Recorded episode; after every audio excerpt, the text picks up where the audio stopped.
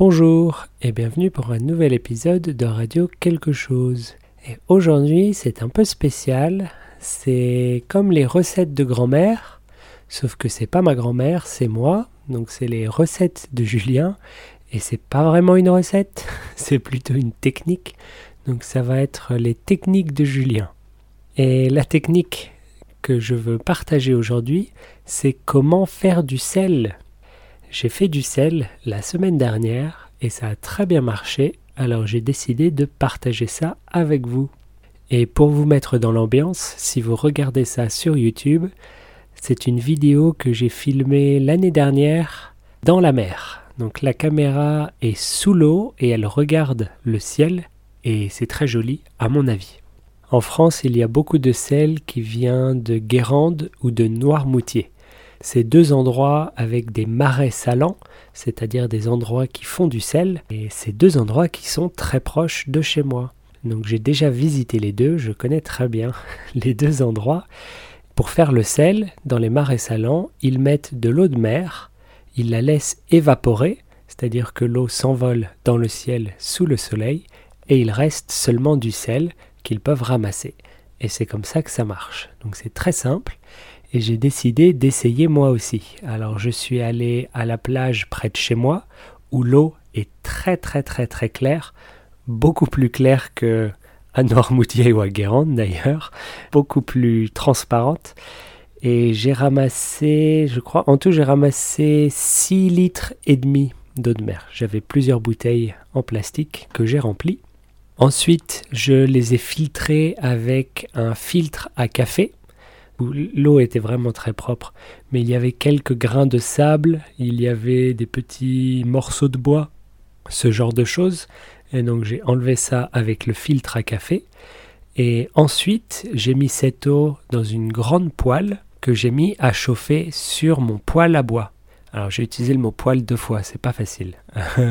le poêle à bois masculin, un poêle, c'est une grande boîte en fer pour faire du feu.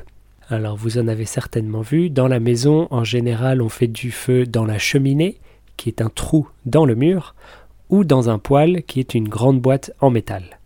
Et chez moi j'ai un poêle, donc je peux l'utiliser pour ça. Et une poêle féminin, c'est euh, l'outil pour faire cuire des choses dans la cuisine. Euh, la casserole, c'est très haut pour faire cuire de la soupe ou pour faire des pâtes. La poêle, c'est pas très haut, c'est plutôt pour faire cuire, euh, qu'est-ce qu'on peut faire? On peut faire des crêpes, on peut faire des galettes, on peut faire... J'ai pas d'autre idée. Plein de choses. Bref, voilà, c'est pour cuisiner et ça s'appelle poêle aussi. C'est pas très simple. Enfin, j'ai mis une poêle sur le poêle, j'ai rempli d'eau de mer et j'ai laissé l'eau s'évaporer avec la chaleur du poêle. Et voilà, c'est tout, c'est tout ce que j'ai fait. C'est très facile. Si vous n'avez pas de poêle, vous pouvez utiliser le gaz ou les plaques à induction ou tout ce que vous avez pour faire la cuisine. Mais ça prend du temps, bien sûr, parce qu'il faut évaporer beaucoup d'eau, il faut enlever beaucoup d'eau, donc ça prend du temps. Et pour moi, le poêle, c'était plus facile.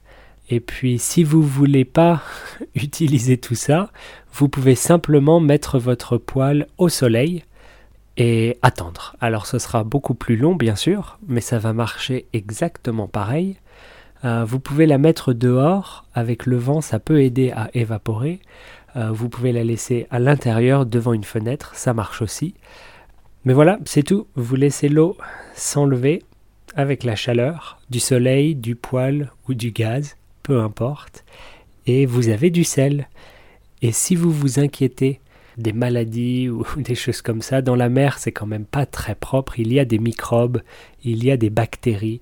Mais la très bonne nouvelle ici, c'est que quand l'eau commence à s'évaporer, la, proportion, le pourcentage de sel augmente dans l'eau.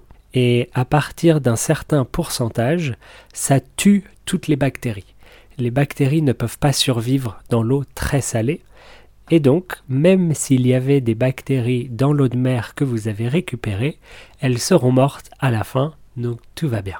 Et avec 6 litres et demi d'eau de mer, j'ai fait un peu plus de 200 grammes de sel. C'est très très bien. Et donc voilà, si vous avez la mer pas loin de chez vous, si vous allez en vacances un jour près de la mer, essayez, c'est intéressant. Si vous avez des enfants, c'est encore plus intéressant pour eux, je pense, de voir d'où vient le sel. Et puis sinon, c'est délicieux. C'est du bon sel naturel, sans aucun produit chimique, alors c'est parfait, c'est biologique. Et voilà, c'est la technique de Julien, premier épisode. Je ne sais pas si je vais en faire d'autres, mais voilà pour aujourd'hui en tout cas.